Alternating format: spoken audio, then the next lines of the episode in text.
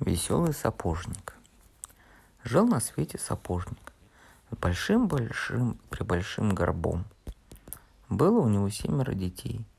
Звали их Пирота, Джанота, Ринальдотта, Эрминотта, Ориготта, Амбрабаджина и маленький Пипина. А еще семеро дочерей. Звали их Нинетак, Джилетта, Джованетта, Эрмилетта – Лаура Заретта, Грилетта и маленькая самая Кателина. Сочетайте-ка 7 на 7, будет 14 детей. Тогда сколько у этих детей ног? Хм, целых 28. А сколько нужно башмаков? Думаете, тоже 28? Не, а самого сапожника и жену его сосчитали? На всю семью нужно 32 башмака. Вот сколько.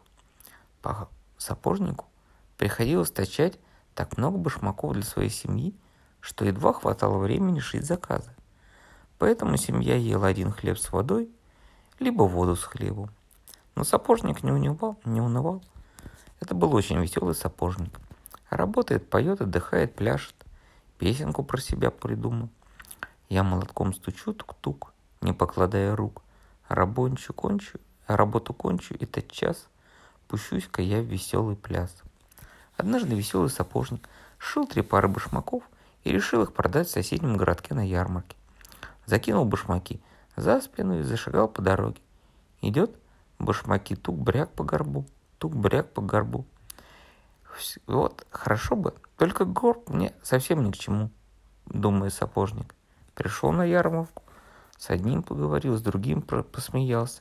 Забыл он про свой горб, башмаки его мигом расхватали, на вырученные деньги купил подарков семье, сложил все в мешок, закинул на спину и пустился в путь. Идет мешком с подарками, бряк-бряк по горбу, стук-стук по горбу.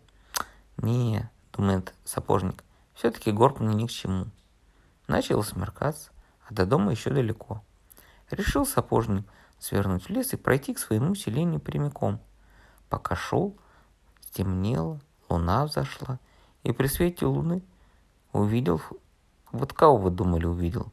Сапожник. Лесную фею. Она была такая маленькая-маленькая, сидела на пеньке и плакала.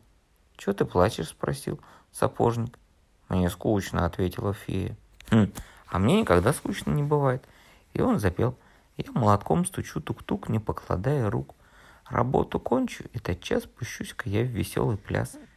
Фея утерла слезы и улыбнулась. Но это еще не все, говорит сапожник.